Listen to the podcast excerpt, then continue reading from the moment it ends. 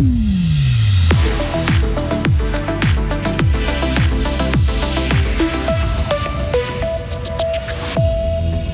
Fribourg casse les prix pour motiver les jeunes à aller se faire dépister contre les infections sexuellement transmissibles. La campagne en faveur du oui à la loi Covid est lancée. Alain Berset veut aussi soutenir la recherche. Pas de place pour le Suisse allemand lors des débats sous la coupole fédérale. Un temps ensoleillé avec 19 degrés aujourd'hui. La météo tournera à l'orage à partir de vendredi, mercredi 3 mai 2023. Bonjour Isabelle Taylor. Bonjour. Encourager les étudiants et étudiantes à aller se faire dépister les maladies sexuellement transmissibles. Pour les motiver, les prix ont été réduits. Cela coûte 30 francs de tester le VIH, la gonorrhée et la chlamydia au lieu de 70 dans deux centres de dépistage. L'idée vient de l'AGEF, l'Association générale des étudiants de l'Université de Fribourg, qui a constaté que cette population a souvent un budget serré et une franchise élevée. La santé sexuelle n'est donc pas leur priorité. Pourtant, le dépistage devrait se faire à une certaine fréquence. Écoutez les conseils de Niels Collaborateur au Centre Empreinte. Il n'y a pas vraiment une, une règle fixe, mais euh, je dirais qu'à chaque nouveau partenaire éventuellement, après si des personnes ont multiples partenaires, euh, je crois qu'il faut le faire à une certaine fréquence. Je pense que si on a plusieurs partenaires dans l'année, qu'on ne se protège pas systématiquement, faire au moins un test dans l'année, voire deux s'il y a plusieurs partenaires, c'est une bonne chose. Et puis après, ça dépend si on se protège avec le préservatif, notamment pour les pénétrations ou pas sachant que certaines infections comme la chlamydia, la gonorrhée, eh ben même avec des relations type sexe oral, on pourra se transmettre euh, cette bactérie. Et si vous avez la gonorrhée ou la chlamydia, ces infections se soignent facilement avec des antibiotiques.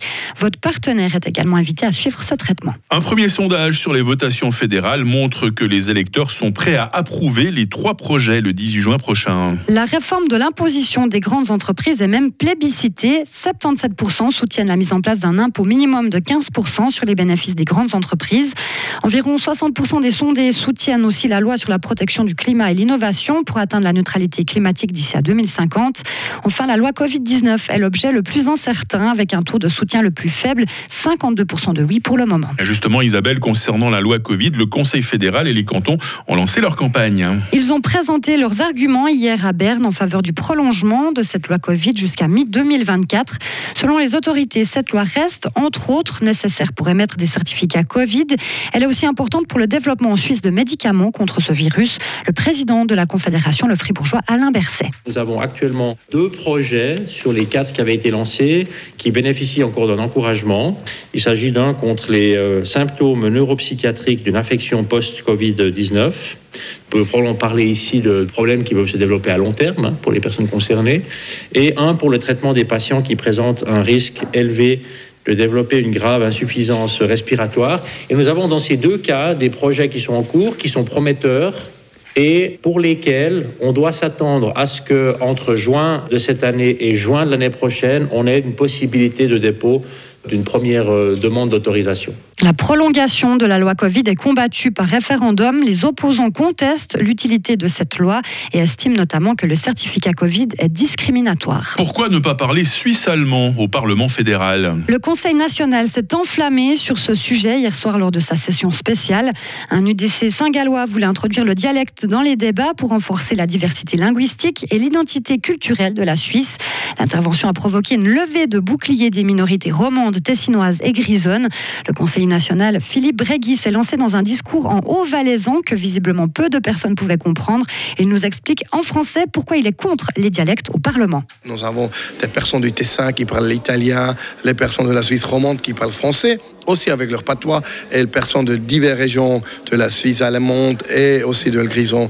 C'est impossible de parler dans un patois ni l'allemand ni français.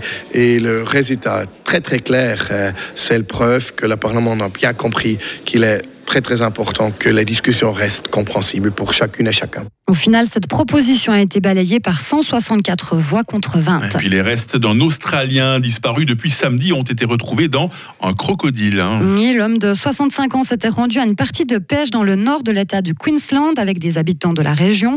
Selon la police, le groupe avait repoussé un crocodile pour pouvoir commencer à pêcher. Des témoins ont par la suite entendu l'homme crier, hurler très fort, suivi d'une grande éclaboussure.